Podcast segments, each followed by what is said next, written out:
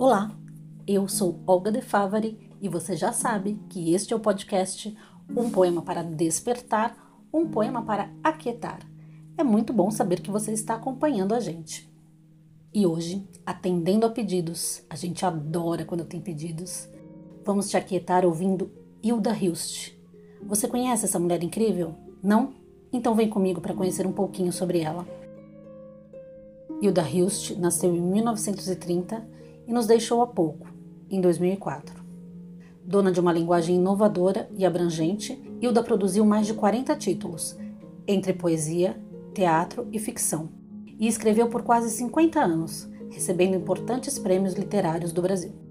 Criadora de textos em que a atemporalidade, real e imaginário se fundem, e os personagens mergulham num intenso questionamento dos significados, buscando compreensão e encontro do essencial Hilda retrata, sem cessar, a frágil e surpreendente condição humana.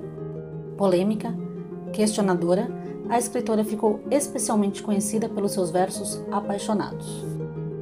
Mas o poema de hoje, sugerido pela nossa fiel ouvinte, a queridíssima jornalista Gerana Rodrigues, não é de paixão. Creio que ele vai fazer você refletir. E eu deixo a reflexão para vocês. Se preciso, ouçam mais de uma vez. Vamos a ele.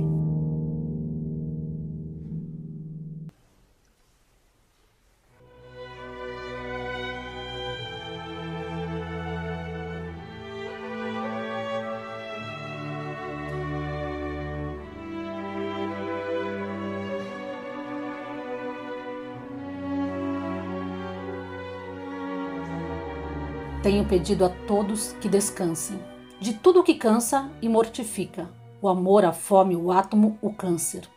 Tudo vem a tempo, no seu tempo. Tenho pedido às crianças mais sossego, menos riso e muita compreensão para o brinquedo. O navio não é trem, o gato não é guiso. Quero sentar-me e ler nesta noite calada. A primeira vez que li Franz Kafka, eu era uma menina. A família chorava. Quero sentar-me e ler mas o amigo me diz: o mundo não comporta tanta gente infeliz.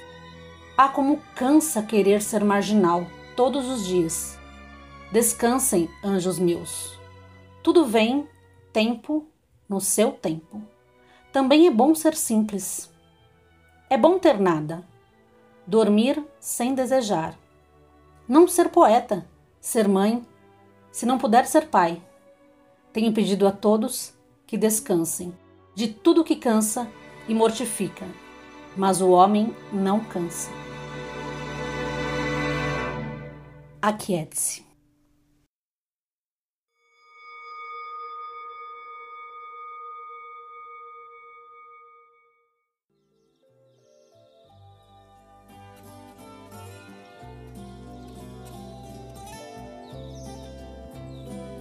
E aí, gostou deste episódio?